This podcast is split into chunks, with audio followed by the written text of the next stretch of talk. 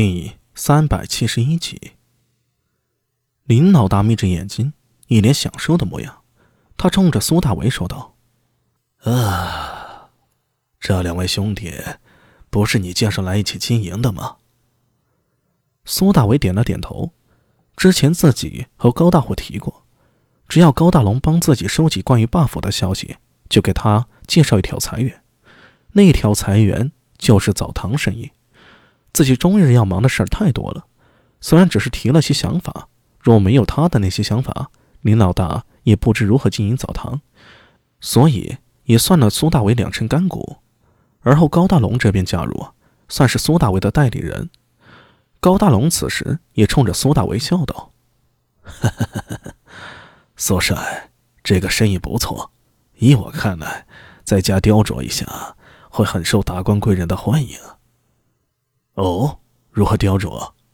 林老大和苏大为都向高大龙看去了，却见他抹了把脸上的水珠，笑道：“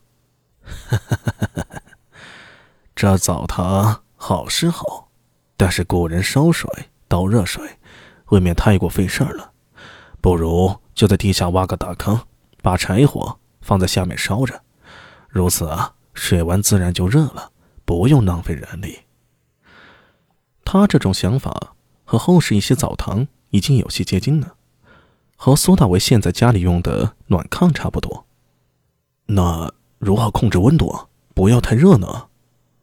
林老大接着问道。苏大为插了一句：“哦，这个简单，派熟悉烧火的人看住火候即可。唐朝时还没有温度计这种东西，对温度以寒、冷、温。”热来区分，使人以观察瓶中冰来确定寒冰程度。《吕氏春秋》上说：“见瓶水之冰，而知天下之寒。”而以火候、物候来测定高温。林老大摸着下巴：“呃，这个法子好，值得试试。”高大龙继续说道：“呃，而且可以将普通的池子和一些贵客的池子分开，专做一些。”贵客池子，不用太大，中间以屏风相隔，方便谈事。林老大不由得击掌道：“哎，这个主意妙！大家都赤膊相见，彼此可以见证诚意，而且一些贵人呢，也比较喜欢清洁。还可以按照客人的身份品级定制不同品级的池子，最高级的池子只对最尊贵的客人开放。”高大龙和林老大一问一答，倒是把经营思路给理清楚了，颇有些后世会所制度的感觉。苏大为摇头失笑：“果然是一人计短，众人计长。看来让大龙来帮我们经营澡堂是找对人了。”“哈哈哈哈那是自然。”高大虎咧嘴大笑，看向高大龙的目光里啊，透着骄傲。论及眼光、手段。兄长何曾输过任何人？啊，光顾着说话。我今天带了几个朋友过来。苏大为回头向着有些尴尬的周良等人招手道：“这位周良是我二哥，是长安县新成立的公交署令。呃，公交署是掌握各旅之间人和货物流通的车行。”林老大点了点头，心里却想：这个公交署怎么从未听过？而高大龙则是眼睛一眯，看了一眼周良，目光很快越过，落到后面的苏信杰身上了。作为鬼，他现在虽收起了神通，看上去和常人无异，他是感知力人在，他能感觉到从对方身上透着一种力量。闭着眼睛，感觉好似在看一团涌动的雷电一样。异人，果然，这苏大为交往的朋友啊，都不普通。这时，苏大伟已经继续介绍道：“这位是左卫中郎将苏中郎的儿子苏庆杰，现在是万年县的不良帅。